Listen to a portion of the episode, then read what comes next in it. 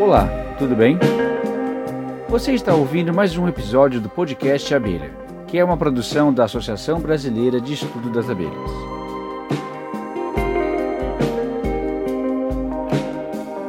Não por acaso, esse programa foi lançado na véspera do Dia Nacional da Abelha, que é comemorado no dia 3 de outubro. Não faltam motivos para nós humanos criarmos uma data para homenageá-las. O mel que elas produzem é um deles, óbvio, mas não é o principal. As abelhas têm um papel ainda mais importante em nossas vidas. Elas são polinizadoras, ou seja, ajudam na reprodução de muitas plantas, inclusive de vários alimentos que comemos. As abelhas não são as únicas que fazem esse serviço ambiental. Outros animais também realizam esse, esse trabalho, mas ninguém faz tão bem quanto as abelhas. Os polinizadores são tão vitais para o planeta que a conservação dessa fauna é um tema importante que vai ser abordado na Conferência da Biodiversidade da ONU, na China. Em razão da pandemia de Covid-19, ela será virtual. A COP15 vai reunir representantes de governos de todo o mundo para entrar num acordo sobre novas metas para a conservação da natureza para a próxima década. Dono da maior diversidade de abelhas do mundo, o Brasil colaborou para o capítulo sobre polinizadores desse debate. Um documento com diversas propostas foi elaborado pela REBIP, que é a sigla para a Rede Brasileira de Interação Planta Polinizador, que reúne quase 90 pesquisadores do Brasil. Nós conversamos com uma das coordenadoras da REBIP, a bióloga Caína Agostini, da Universidade Federal de São Carlos. Ela vai nos falar melhor sobre esse documento elaborado pela entidade e também sobre a importância da discussão de polinizadores na COP15. Mas antes disso, eu pedi para ela nos explicar por que os polinizadores são tão importantes para nós e por que é tão urgente que a gente comece a conversar seriamente sobre eles. Bom, os polinizadores, eles, uh, a interação planta-polinizador é extremamente importante né, para a manutenção é, da biodiversidade.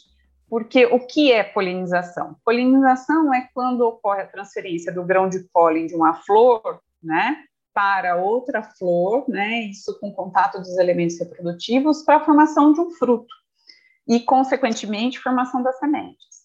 Então, pensando, por exemplo, na polinização como um serviço né, da natureza para benefício do homem, a polinização é essencial para nos fornecer todos os frutos e grãos, por exemplo, que a gente consome. Então, um exemplo é um fruto que não existiria na nossa mesa se não tivesse a interação planta-polinizadora, é o maracujá. Maracujá, para a formação do fruto maracujá, nós temos que ter a abelha xilócopa, né, que vai fazer a visita à flor para a produção desse fruto o nosso cardápio né, de, de frutas e sementes, ele é extremamente dependente do serviço de polinização. Então, isso pensando, por exemplo, na polinização como um serviço de provisão de alimentos para o ser humano. Mas a polinização, como ela é um processo que resulta na formação de sementes, por exemplo, se eu pensar num ambiente natural, então, ela é um processo extremamente importante, por exemplo, para compor os ambientes naturais. É, é um outro tipo de serviço, de serviço ecossistêmico, né, que a gente fala, porque ele não, ele não vai prover alimento para o homem, mas ele vai ser extremamente importante para a manutenção da biodiversidade, por exemplo. Então, por isso que ela é tão importante, por isso que se fala tanto em polinizador hoje, por isso que se fala muito em preservação, em tentar diminuir as ameaças a esses polinizadores. Esse ponto do papel das abelhas e outros polinizadores na produção de alimentos é muito importante, pois nos ajuda a dimensionar o quanto a nossa vida depende diretamente desses animais e por que precisamos conservá-los. A agricultura brasileira, né, que é um, um mercado aí que a gente tem extremamente importante, ela depende do serviço de polinização. Né? Nós temos 76% das plantas, né, que é destinada para nossa alimentação, dependem do processo de polinização. existem vários níveis de dependência. Tem plantas que, para a produção do fruto, é essencialmente dependente da polinização, como eu dei o exemplo do maracujá. Outras plantas dependem altamente, mas não é essencialmente. Às vezes pode ter a formação de um fruto sem ter a presença do polinizador, né? Existe aí vários estudos cada vez mais apontando que a soja, por exemplo, ela não tem uma dependência essencial da polinização, mas se eu tiver o polinizador na área, aumenta a produtividade. E baseado nisso, a gente consegue mostrar que em 2018 o valor do serviço de polinização para é, no geral, né, para a produção de alimentos, bateu aí 43 bilhões de reais. Então é, é muito dinheiro, né, que está envolvido aí em todo esse processo. Esse cálculo do valor monetário dos serviços de polinização agrícola, que é realizado pelas abelhas e outros animais, foi apresentado no primeiro relatório temático sobre polinização, polinizadores e produção de alimentos no Brasil, que contou com a Rebip em sua produção. Esse relatório foi muito importante para alertar a sociedade do quanto somos dependentes dos polinizadores. É uma coisa interessante que a gente pode estar tá mencionando, né? É que o relatório ele não fala só da valoração do serviço de polinização. O relatório ele tenta mostrar quais são as ameaças para esse serviço, né, de polinização, e também quais são as práticas amigáveis, né? O que que o homem pode fazer para estar tá melhorando essa convivência com o polinizador, né? Que a gente chama de práticas amigáveis aos polinizadores. Então, por exemplo, próximo de uma é, de uma área agrícola, seria interessante você ter um pasto apícola, né? Que são outras espécies de plantas que podem ser, é, servir de alimento para os polinizadores também. Os polinizadores utilizam os recursos florais dessas plantas do pasto apícola.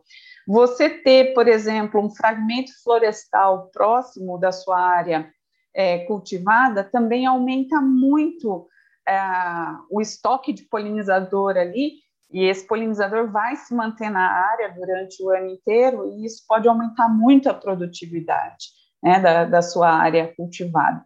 Então, existem diversas práticas amigáveis aos polinizadores que, é, os, o, que podem ajudar muito a conservação né, dessa, dessa interação e, além de tudo, trazer é, lucro e maior produtividade para os produtores rurais.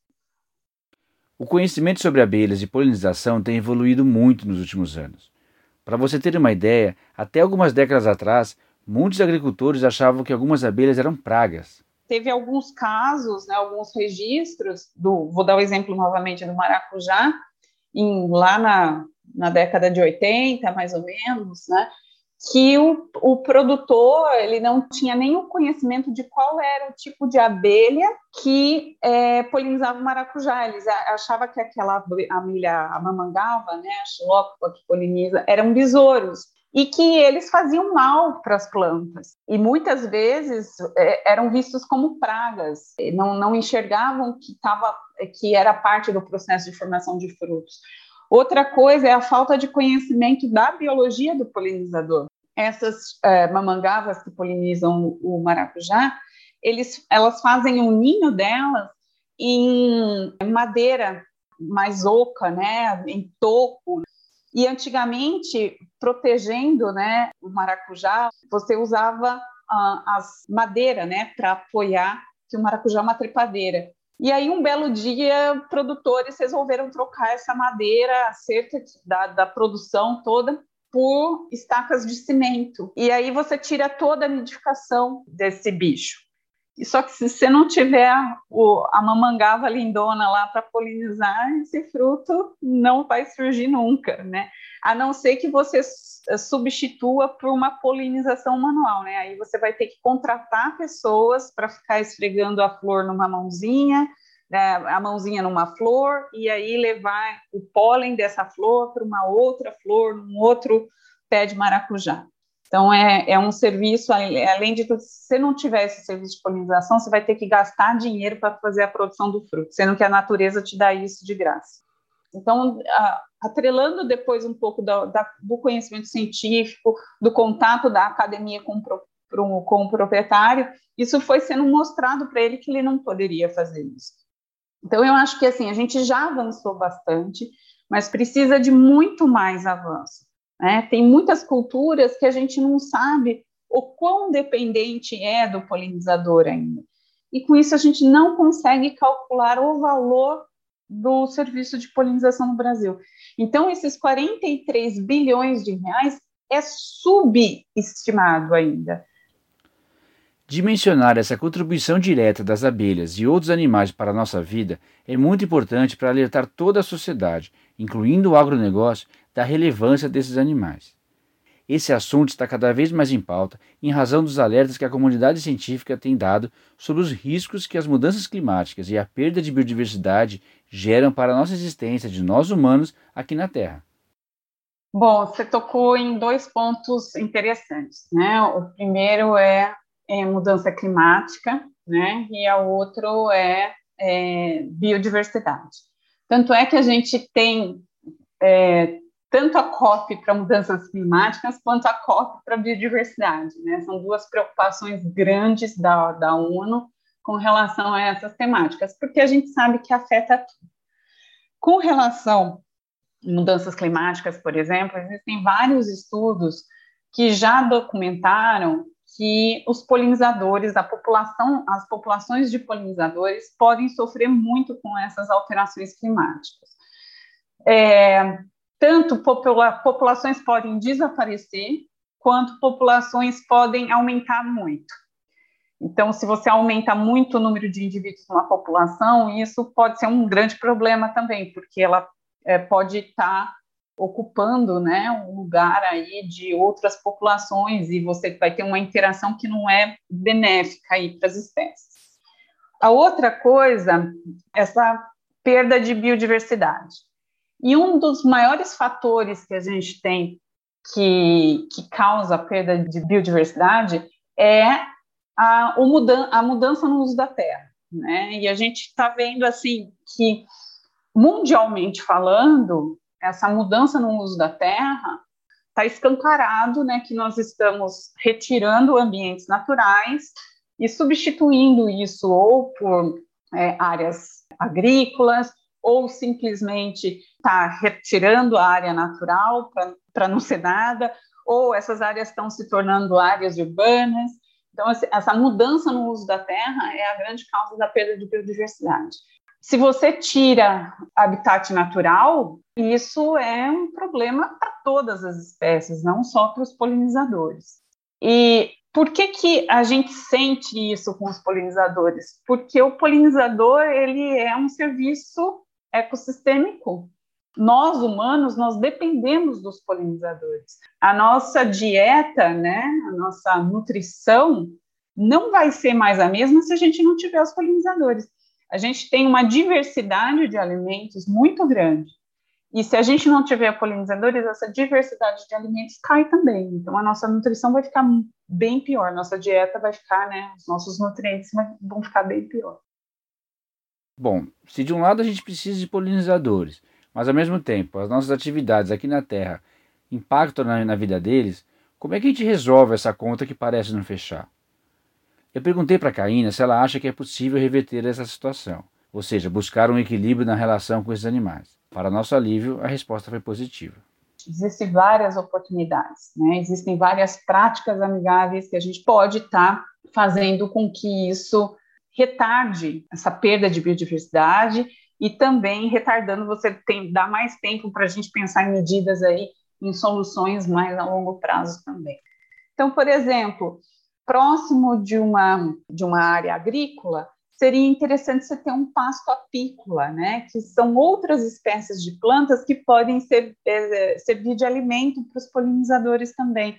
Você ter, por exemplo, um fragmento florestal próximo da sua área cultivada também aumenta muito o estoque de polinizador ali, e esse polinizador vai se manter na área durante o ano inteiro, e isso pode aumentar muito a produtividade né, da, da sua área cultivada.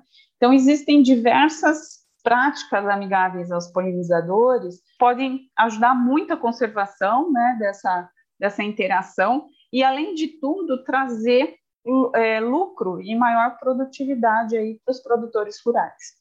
Outra prática, por exemplo, é o uso, uso racional né, de agroquímicos. Se tiver que usar, use de uma maneira consciente e, e, e não no horário que o polinizador está voando, né, por exemplo.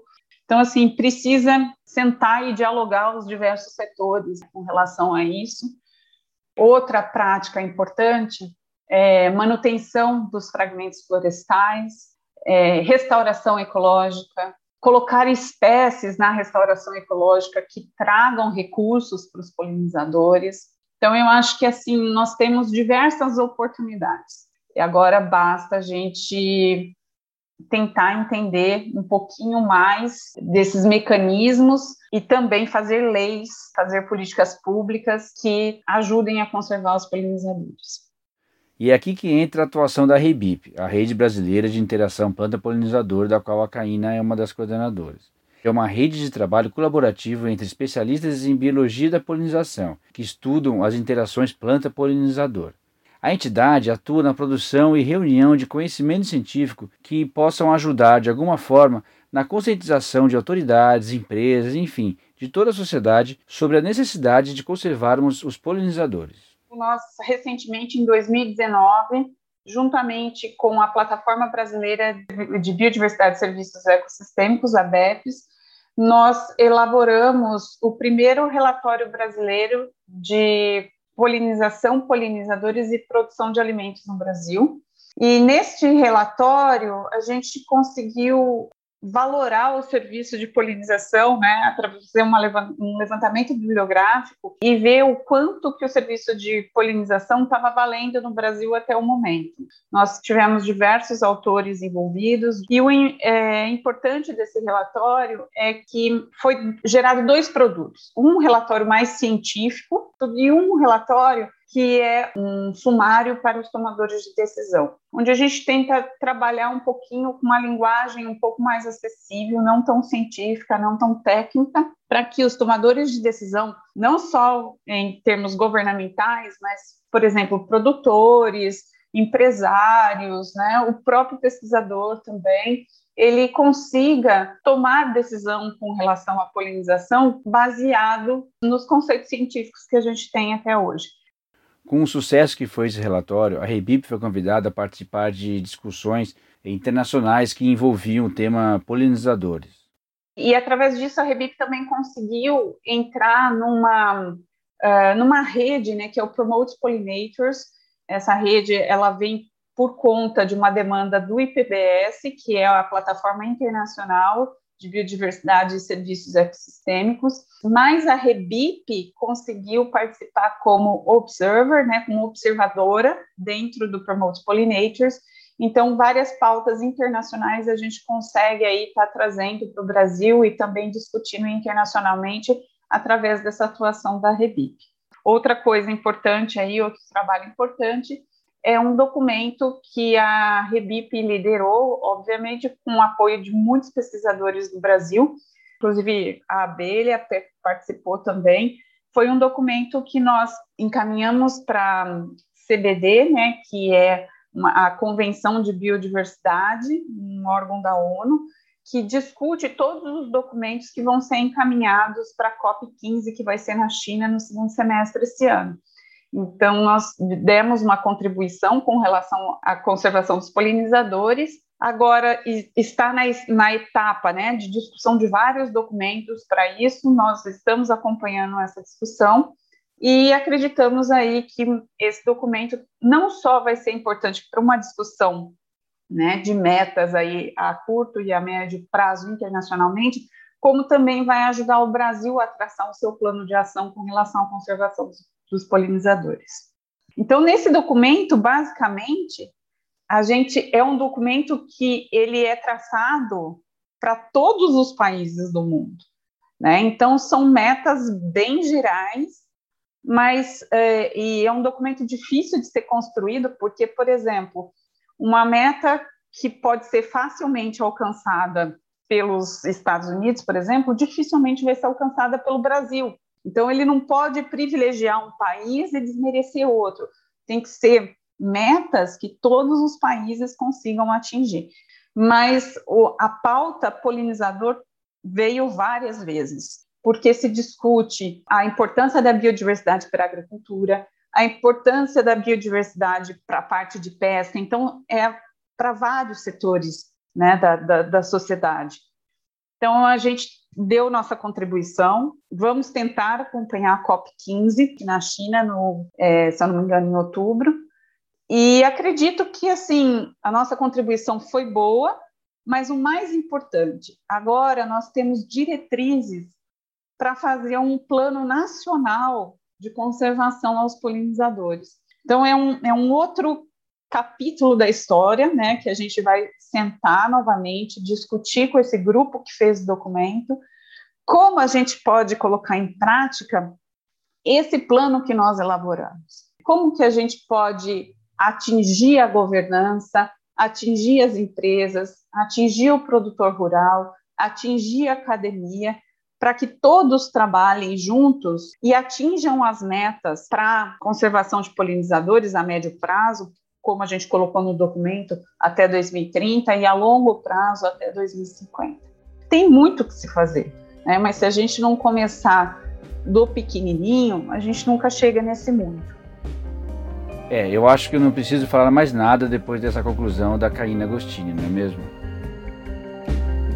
Nas próximas semanas teremos dois eventos globais muito importantes. A COP15, que é a Conferência da Biodiversidade da ONU, que nós já falamos aqui, e a COP26 também, que é a Conferência da ONU sobre Mudanças Climáticas, que será na Escócia em novembro. Apesar de serem conferências diferentes, na prática o tema é o mesmo. Estará em discussão o futuro do nosso planeta. Então vamos ficar ligados. Acabando os eventos, é hora da gente arregaçar as mangas e cuidar da nossa casa. E esse foi mais um podcast Abelha. Espero que vocês tenham gostado. Mande sua opinião para nós no e-mail faleconosco@abelha.org.br ou pelas nossas redes sociais. Então é isso. Nos encontramos no próximo episódio. Até lá.